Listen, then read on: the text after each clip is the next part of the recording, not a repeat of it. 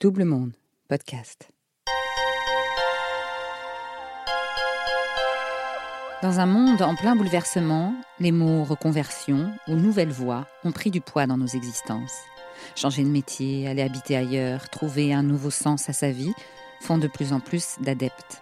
Les quarantenaires et plus le vivent d'autant plus fort qu'ils ont commencé leur vie dans l'ancien monde, avant Internet si vous préférez, et ont connu l'évolution vers le nouveau monde sans vraiment comprendre ce qui leur arrivait peut-être. En tout cas, sans couper les chaînes qui les liaient à la trajectoire qu'on leur destinait depuis l'enfance.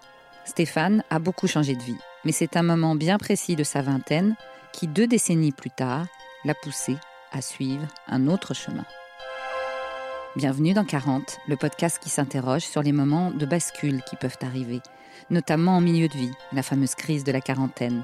Est-ce un mythe? Pourquoi la voit-on toujours plus comme un malaise qu'une renaissance? À travers les portraits de nouveaux, d'anciens et de futurs quarantenaires, ce podcast va vous plonger dans ces instants intenses, parfois heureux, parfois malheureux, où on décide de tout changer, dans ces parenthèses drôles, inquiétantes, mais inspirantes. N'hésitez pas à vous abonner sur les plateformes de podcast et à nous suivre sur les réseaux sociaux de Double Monde.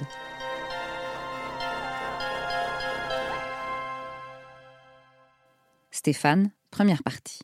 Bonjour, je m'appelle Stéphane, j'ai 40, 40 euh, quelque chose, disons un peu plus de 40 ans, euh, et euh, bah, j'ai changé de vie. alors je ne vais pas forcément vous dire tout de suite avec quel âge, parce que vous allez voir qu'il y a eu quand même plusieurs changements de vie dans mon parcours.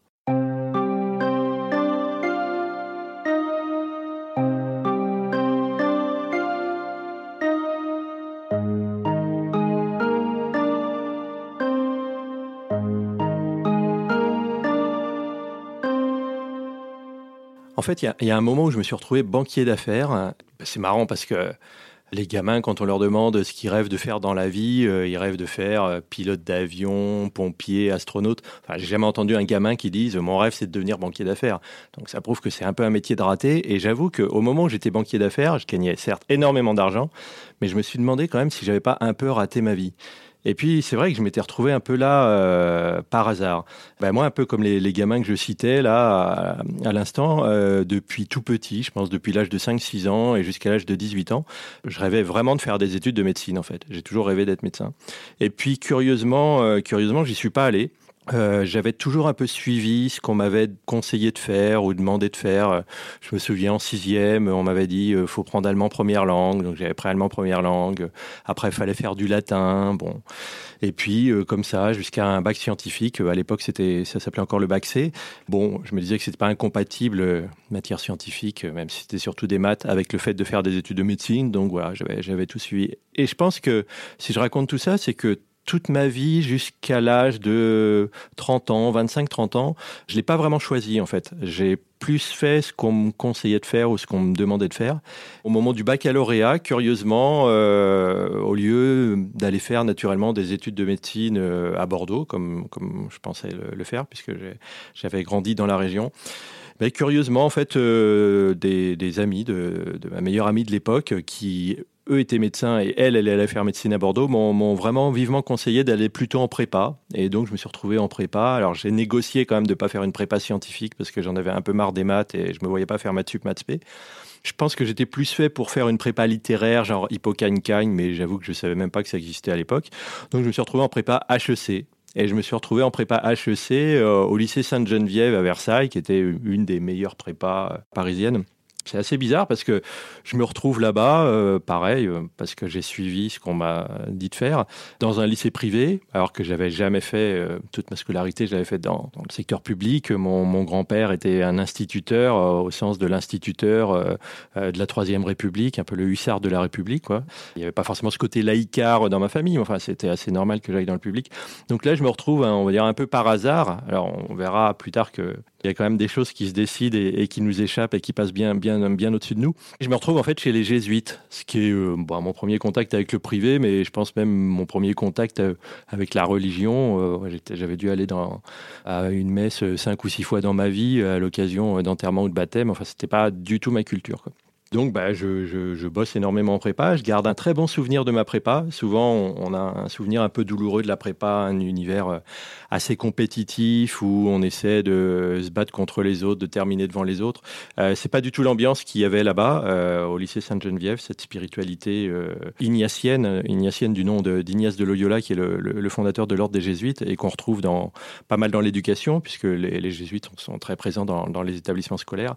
Et en particulier, donc, cette, cette prépa surnommée euh, Ginette à Versailles, qui a de, super bons résultats, euh, aussi bien sur les concours scientifiques, polytechniques, centrales, les mines, etc., que en prépa HEC, où en fait, quasiment tous les étudiants, et j'en ai fait partie, intègrent une des trois écoles parisiennes, que ce soit HEC, l'ESSEC ou le SCP, sans trop de soucis. J'ai toujours un peu ce syndrome du bon élève, donc je fais les choses un peu sérieusement. Donc je, choisis un peu les, options euh, les plus prestigieuses ou celles qui débouchent sur les meilleurs jobs. Donc je fais option finance, alors que je n'avais pas de passion pour la finance. Hein. Et puis bah, du coup, en effet, je me retrouve banquier d'affaires en fusion et acquisition, donc en M&A, Mergers and Acquisitions.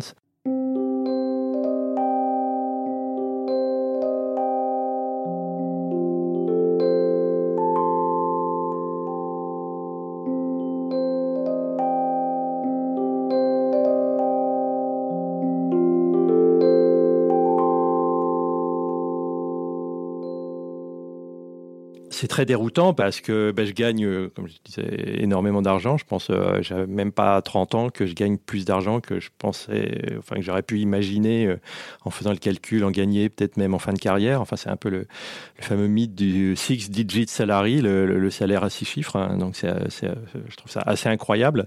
Je fais des choses qui sont quand même plutôt intéressantes, assez passionnantes. On travaille sur des LBO, des, grosses missions d'acquisition. Je me souviens à un moment, je suis envoyé, c'était presque une mission secrète à l'époque on est envoyé, on est quelques-uns à être envoyés euh, à Tokyo euh, pour entamer les négociations avec, euh, avec Nissan, à l'époque où Renault prenait une participation dans, ce, dans ce groupe japonais, alors que c'était quelque chose d'assez unique à l'époque. Donc vraiment des, expériences comme ça fascinantes. Mais bon, je me rends compte vraiment que c'est pas mon univers, que c'est un univers quand même il y avait trois sujets de conversation, je me souviens, à la machine à café.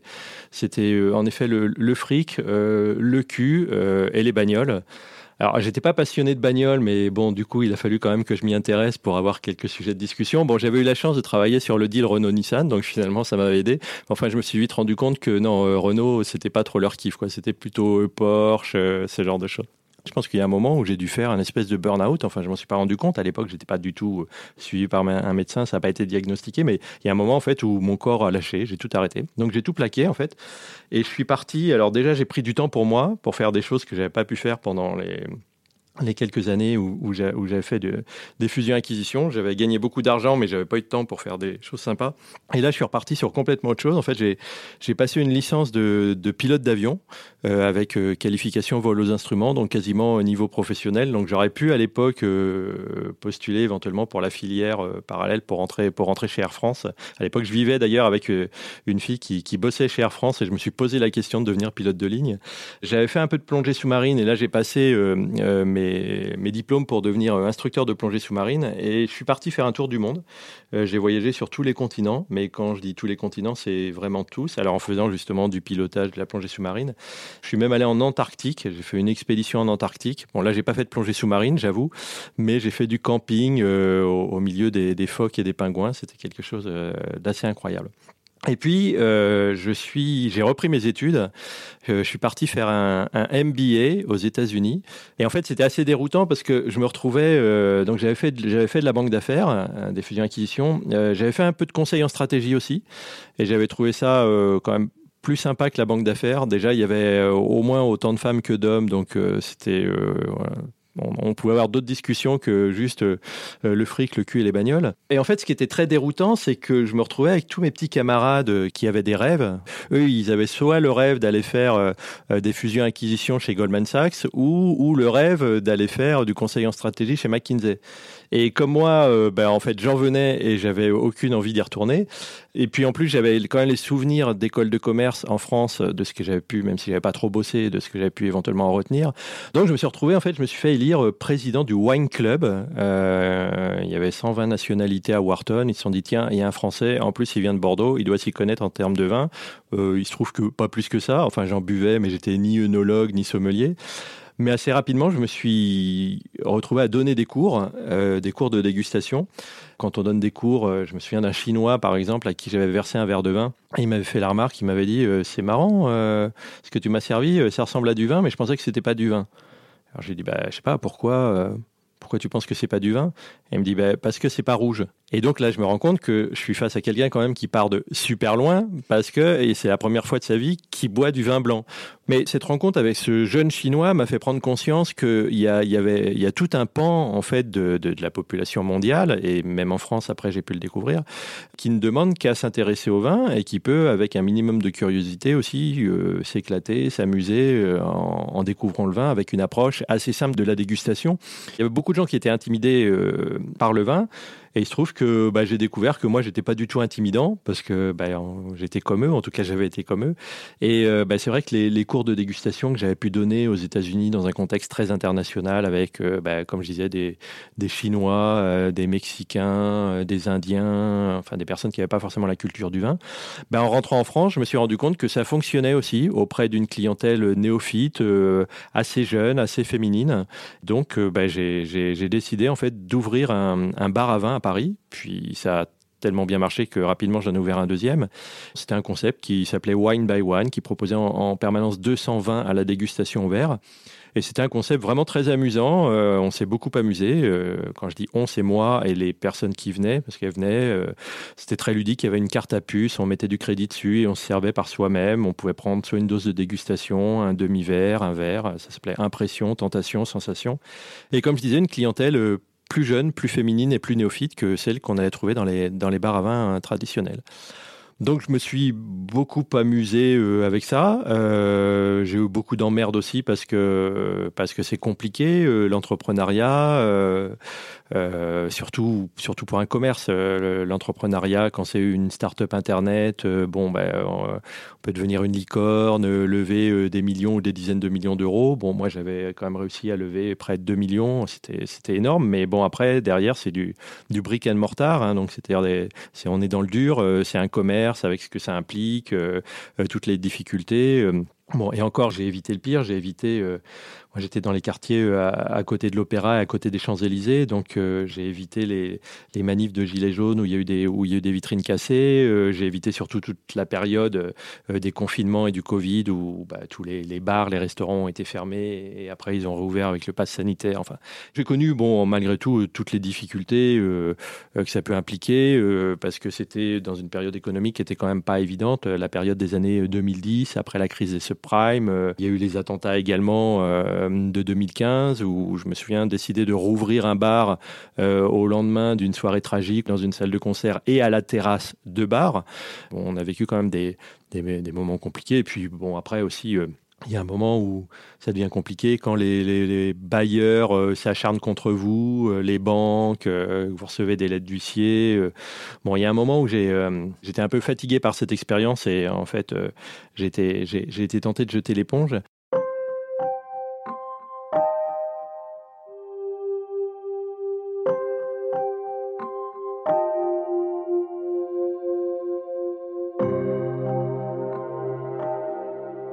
Mais en fait, il y a un événement particulier qui s'est produit. Donc, c'était, euh, en 2015. Je me souviens très bien. C'était juste après les attentats. J'ai l'immense chance, en fait, de, de, passer sur la scène de l'Olympia, euh, une conférence type euh, TEDx où on a un quart d'heure pour, pour parler d'un sujet. Là, en l'occurrence, le sujet, c'est le changement de vie.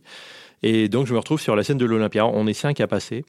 Et donc, euh, je raconte mon changement de vie. Et je raconte en fait euh, bah, ce que je viens de raconter euh, à l'instant, en à peu près un, quart d'heure aussi, c'est-à-dire le fait que j'ai pas forcément décidé ce que je voulais faire jusqu'à l'âge de 30 ans, où j'ai décidé de tout plaquer pour ouvrir un commerce, que bon, même si c'est dur, pas, pas évident tous les jours, ce que je dis à la fin de, de, la, de la, vidéo qu'on peut, qu'on peut encore voir encore voir sur YouTube, elle est disponible. Et je crois que je termine en disant euh, jamais dans mes rêves les plus fous, je n'ai pu rêver une vie aussi, riche, aussi passionnante, aussi captivante que celle que j'ai le privilège de vivre. Et, c'est une réalité suite à ce passage sur la scène de l'Olympia et la vidéo euh, avec tous les commentaires que, que j'ai reçus de personnes qui me disent merci, c'est super inspirant, merci pour cette leçon de, je sais pas, de courage ou de confiance en soi ou j'en sais rien.